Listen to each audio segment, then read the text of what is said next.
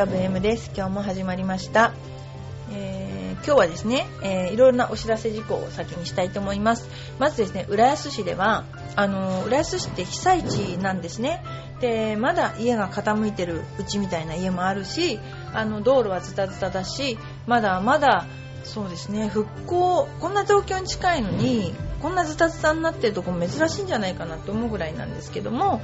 えー道路も直せないような状況なんですね。でそれで、えー、とその中でその復興祭というのを行うらしいんですよね。その復興祭でうちのファミリーゴルフスクールエパックで出店することになりました。でスナックゴルフをねやってあのゲーム大会をやろうと。結構ねあの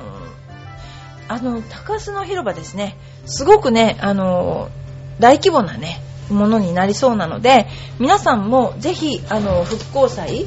えー出ていただければなと思います、えー、24、25 11月の24、25かな。はいあのぜひあの皆さんもお誘い合わせの上、えーいらしていただければいい。非常に盛り上がると思います。はい皆さんがキャストですから。ディズニーランドじゃないんではい次にですね、えー質問にお答えしたいと思います。まあそうですね。何の質問がいいかな。まあちょっとこういう経営っぽい話もいいかな。例えばあのゴルフ会員権とゴルフ場の経営の関係ってどうなんですか？ってことなんですけどまずね大体予託金って昔あったんだけど今もう帰ってこないけど予託金でゴルフ場を作るんですよ。で予託金でゴルフ場を作ってあとはあとはね回っていくだけだから要するに日々のお客様が来てそのお金が落ちて回っていくだけなんですね。なので、えーそういうような関係にありますね。ただねこういうのあります。まずゴルフ場を作るのにもそれなりの資金が必要ですが経営者の軍資金以外にも一般投資家からの資金も必要で当初はその資金集めとして会員権の発行が行われました。だからすっごい数の会員権が発行されちゃったところもありますね。でその見返りとして実際にプレーする際に格安の料金体系にしています。要するに一般の株式会社が資本を増やすために公開株として株を売ってその見返りに配当金を株主に定期的に支払うようなものです。ただそれだけではゴルフ場の経営は成り立ちません。いかにビジター客を取り入れるかそこにゴルフ場のが必死ゴルフ場が必死なんですね。要するに店ができなできてきても、えー、ていうかな。会員権より資金が集まってゴルフ場ができてもお客が来なければ商売になれなならない。ということですね。そんなような感じで今北海道のゴルフ場はバタバタ潰れてます。もう本当に沖縄のゴルフ場は健在。やっぱ沖縄のゴルフ場ってなんで健在かってこういうこと言っちゃいけないかもしれないんだけどもあの米軍のですね資金援助がありますね。これは明らかに。だから潰れないんじゃないかなと思いますよね。えーゴルフってどこの国が強いの？トップ選手が多い国ってどこ？これですねアメリカのツアーはアメリカ人が勝てないと言われていたりする日本もそうですね、えー他国の選手が強くなってしまって、えーアメリカがねあの勝てない状況もありますよね。まずですねヨーロッパですね。それから日本そうですね。ヨーロッパが盛んですね。ヨーロッパ。まあでもねヨーロッパの人が盛んにやっています。はい。次にですね。私のですねまずあの得意としている分野としてメンタルトレーニングのこといこうかな。えーゴルフはねよくメンタルが大事と言いますけどもメンタル技術とメンタルの割合はの何割ぐらいでしょうね。ってことですね、まあ、いろんな人の答えはありますけどもあのー私の持論を言わせていただくとまずですね人間っていうのはソフトウェアとハードウェアじゃない、まあ、両方ともソフトなんだけども肉体をハードウェアとしますよね。とねやっぱりあのメンタルっていうのはソフトウェアなんですよ。でソフトウェアっていうのは私からすると人間っていうのはデコレーションケーキのようにのの上に乗ってるような脆弱なもの。考えているんですね。だから、えっとやっぱり例えばですねじゃあ何にも考えないようにしようとか言ってこのことは後で考えようとかいうのはダメなんですよ逆に。それは逃げてるだけなのそうじゃなくてやっぱりその試合の時には自分はどういう精神今どういう精神状態なんだかっていうことを分かんないとダメですね。そうしないと大きくはなれないですよね。で次にやっぱりあのー、そうですね。割合ね。私は上達すればするほど、えー、割メンタルの割合は高くなってくると思いますよ。例えばプロだったら本当に90%以上はメンタルじゃないかな。と思いますね。そうですね。メンタルの部分例えば朝旦那さんと喧嘩してきただけでも変わりますよ。本当。それではですねメンタルトレーニングについてはそんな感じかな。はいそれではですねえっ、ー、とよいこママさんからのまたあのちょっとあの質問に答えたいと思います。今日区のエコセミナーで水戸の日本農業実践学園になるとこで稲刈り芋掘りごぼう掘りをしてきました。水戸のって言われるとなんかね水戸の将軍様を思い出しますよねこれ。稲は40束さつまいも12株ごぼう30本ぐらい取りました。旦那子供置いて大人の遠足として行った感じでとても楽しく良かったですね。初めて稲刈りしました。コンバインもへえ運転しましたよ。子供の手が離れたら農業学校入学して第二の人生をスタートさせようかななんて考えましたね。まあ20年後だけど。ひとみさんも畑を持っておられたと思いますが農業に興味を持ったのはなぜですか？えーっとねやっぱり田舎にいたことが多かったです福島の。で私おやつはトウモロコシっていうのがすごく多くてちのおばあちゃんが、じゃトウモロコシを、トウモロコシを潰すっつうのかな、もいでくる？そして、あのね、もぐとね、倒すんですよ、足で。で、必ず倒すのね。で、あの、トウモロコシをもいで、よくおやつにしてもらった記憶があります。それとやっぱりすごくね、大自然の中で育ったので、あのー、土っていうのはすごく抵抗ないし、土は土が大好きなんで、それでね、あのー、やりたいなと思ったのとやっぱ子供には土っていうのがすごく大事だと思ったんですよ。なのでそういう体験土との戯れるっていうなそういう体験をしてほしかったっていうのがあります。でこれはですねやっぱ母なる地球なんですよね。そことつながるっていう意味があるのかな私としては。でね稲刈りっていうのはこう今下ってねあの横ママさん書いてるけども稲刈りってねすっごい大変なんですよ。鎌を使うでしょ？で昔ね鎌の使い方を教えずに稲刈りをさせた高校生に負傷者続出っていうそういうね真面目に本当にそういうことなんですね。で稲の刈る時は私は田植え本当に田植えから田の草取りから、えー、収穫まで全部やったんですけども鎌ってね自分の方向に向けて切るんですよ。外に向けて切ると思うでしょ？違うんですね。自分の方向に向けて切るの。一見怖いけどもあの自分には刺さらないから 大丈夫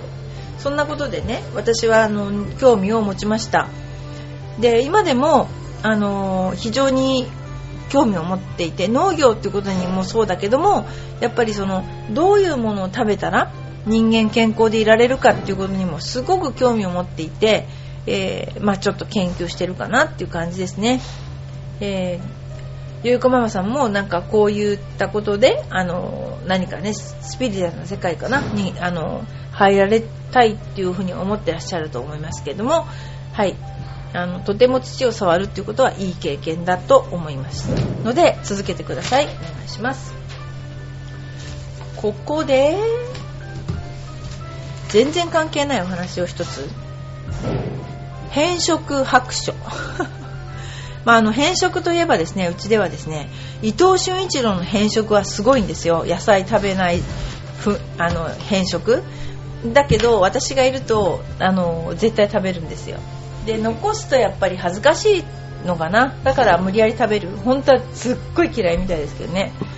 えー、そんなことで、えー、昨夜は牛丼。今日は昼食は焼肉弁当。そういえば一昨日は生姜焼き定食だっけ？なんて毎日のように肉ばっかり食べてるししてるんだと、ね、変色が良くない栄養のバランスは良くないとか言うけどなんで肉ばっかり食べてんだということですね。だけどもうちでもそういう人がいますからね。でもだから男性のその25歳から39歳300人を対象に食生活における変色傾向について調査したらなんと40%が変色者だった。変質者ではなく変色者でしたね。で理由はね特に食事や料理の時間をとかけられない。好き嫌いが激しい。バランスの良い食事をとる。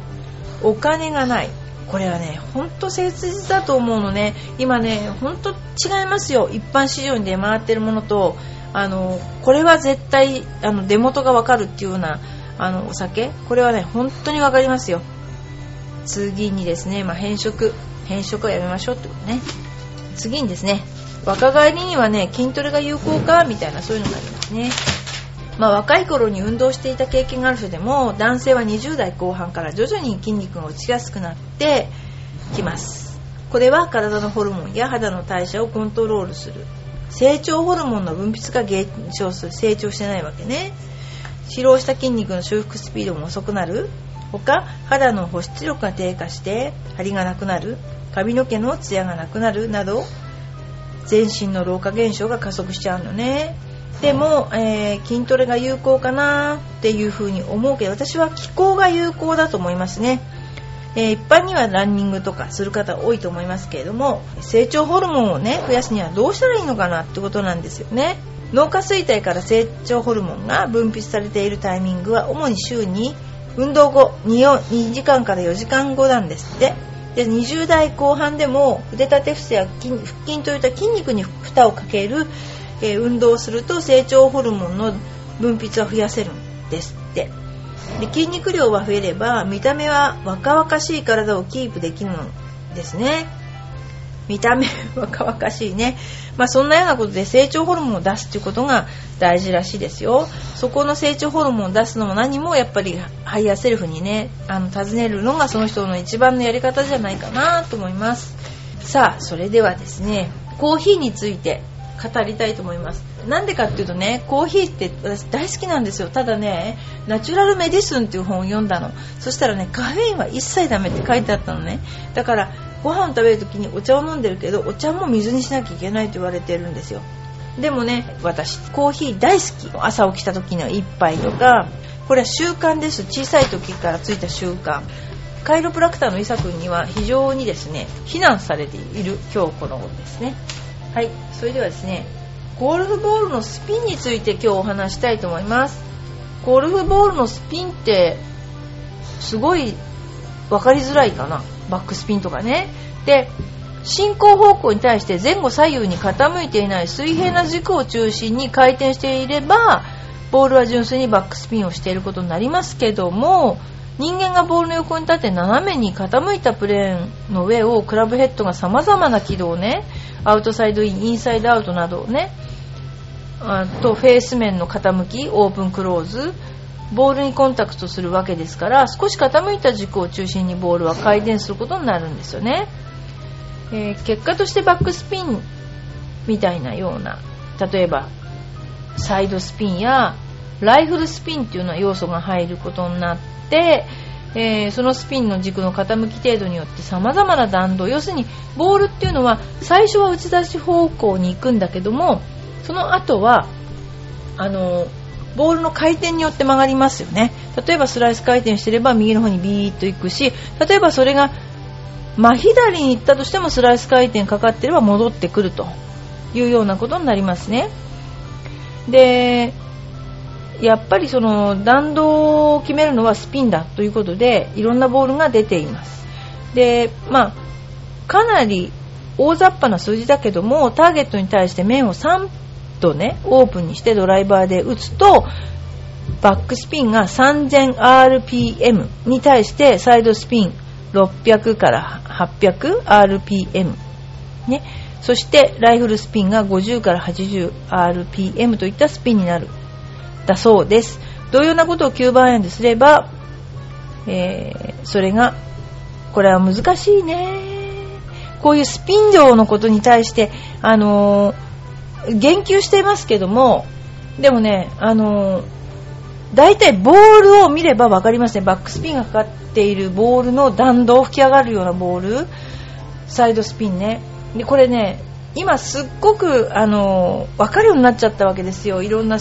機材でねでもそれよりもね何よりも私はボールが先生だと思っていますだから何回回転したからこっちに曲がるとかじゃなくてあこういう重い球？風にも負けない球？例えばそのそういうフィーリングでこのスピンを感じてるんですよね。多分昔の人はみんなそうだと思いますね。だからあのあまり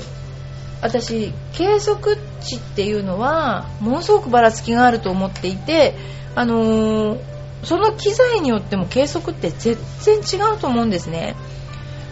で打つ人がいるわけでしょ？だからねすごくねあの私はフィーリングをね大切にしていただいた方がいいんじゃないかなと思います。でね次ゴルフの翌日予定日ね大雨だったら中止しますか？それともプレーしますか？っていう質問なんですけども私ね割と体の弱い方でゴルフしてたりとか例えばそのなんだろうなあのご高齢の方はね無理する必要は全然ないと思うんですよ。で別にねあのその日にゴルフしなくたって次の時もできるしやっぱ体を大切にっていうことですよね、まあ、私とか若い頃はムキになってね大雨でもカッパ着なかったりしてやってたアホみたいな時ありましたけどもまあゴルフ場もあまりの雨だとクローズしますけど今の場合ほとんどクローズないですね。だからそれはあの体あってのことなのでやはりあの、中止した方がいいと思います。ただですねゴルフが上達したい方はやった方がいいと思いますよ。いろんなシチュエーションでいいスコアを出すっていうことは技術のバリエーションを磨くっていうことですからね。でゴルフ大体晴れてる日本当にゴルフやってる人っていうのは分かると思いますけども晴れてる日の方が少ないんですよ。だからそういう日のために、えー、ゴルフをね、あのー、雨の日にするっていうこともいいのではないかと思います、まあ、試合に出てる人はもうやむを得ないですからねこれね、まあ、コンペの場合は多分やるんじゃないかなと思いますね。はい。それでですね、えー、私ずっと話してるんですけどもあの与那国島の海底遺跡のことについて話してもよろしいでしょうか。与那国島に行ったんですよ。与那国島っていうのは人間が住んでるところの最西端かな？行く機会があったので。それでねあの2日前に予約をしてシュノーケリングの予約をしたんですよ。で、えー、私は潜ることはできないのでシュノーケリング生まれて初めてやりました。でそこまで行く間島のところから港から約20分そのポイントですね。でそしたらね、えー、その海底遺跡はある部分外に出てるんですよ。で白波が立ってた。で私はあの初めてなのでですっごい海も結構なんだろうな晴れているのにもかかわらず波が高くて隣の人が見えないぐらい。で7人ぐらいいたかな。7人ぐらいいてで初めてフィンというものをつけシュノーケルをつけてそれであのなんかねポイントが潮が速いからあのどんどん飛び込んでくれって言われて私初めてねシュノーケルつけて海にもう飛び込みましたね。それであの最初すごいなんだろうな。シュノーケルもうまく使えなかったんだけどこれマジで本当に見た時に海を見た時に30メートル下まで見えるんですね。もうすっごい透明なところでそこにですね階段状の本当になんかこれ絶対に切った岩じゃ切らないと人が切らないと絶対ありえない。それとか階段とかね。であのそういうものがねブワーって見えたんですよ。で私はね要するに